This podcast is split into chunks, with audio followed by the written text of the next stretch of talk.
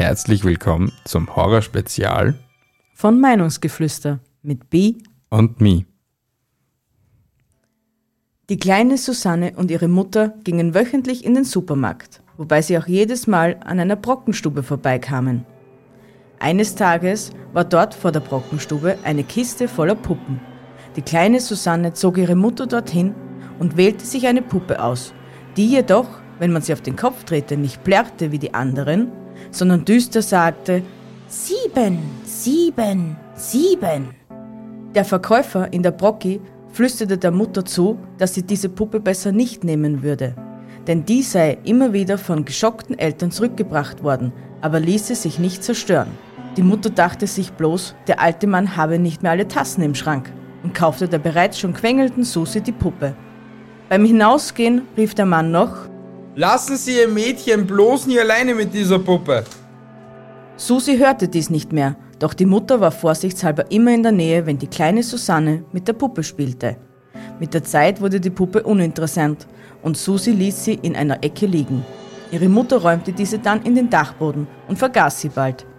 Doch Susi, die ein Jahr später heimkam, dachte plötzlich an ihre Puppe. Da die Mutter noch nicht zu Hause war, suchte sie sie alleine. Endlich auf dem Dachboden fand sie sie. Und noch immer sagte die Puppe, Sieben, sieben, sieben. Als die Mutter heimkam, sah sie Susis Schulranzen. Susi, ich bin wieder da. Keine Antwort. Susi? Dann sah sie, dass die Leiter zum Dachboden heruntergelassen war. Sie stieg hinauf.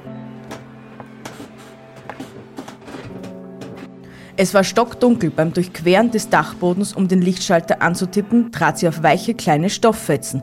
Endlich Licht. Inmitten dieser Stofffetzen lag die Puppe.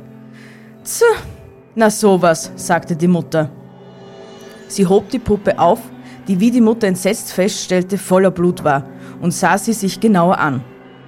Beim Drehen auf den Kopf gab es plötzlich einen furchtbaren Schrei und die Puppe machte acht, acht, Die Mutter erschrak so heftig, dass sie nach hinten fiel, direkt in die Stofffetzen hinein. Doch was war das? Die vermeintlichen Stofffetzen waren Fleischstückchen, über den ganzen Boden verteilt, und da lag sogar ein Finger und ein Auge. Susis Auge.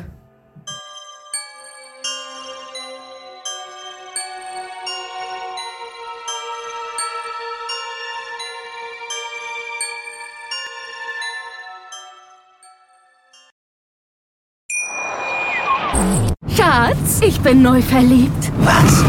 Da drüben. Das ist er. Aber das ist ein Auto. Ja, eben. Mit ihm habe ich alles richtig gemacht. Wunschauto einfach kaufen, verkaufen oder leasen. Bei Autoscout24. Alles richtig gemacht.